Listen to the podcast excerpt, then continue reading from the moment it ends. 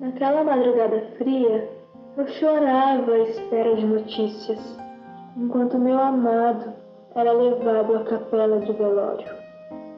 Zezé Pedrosa, o acidente.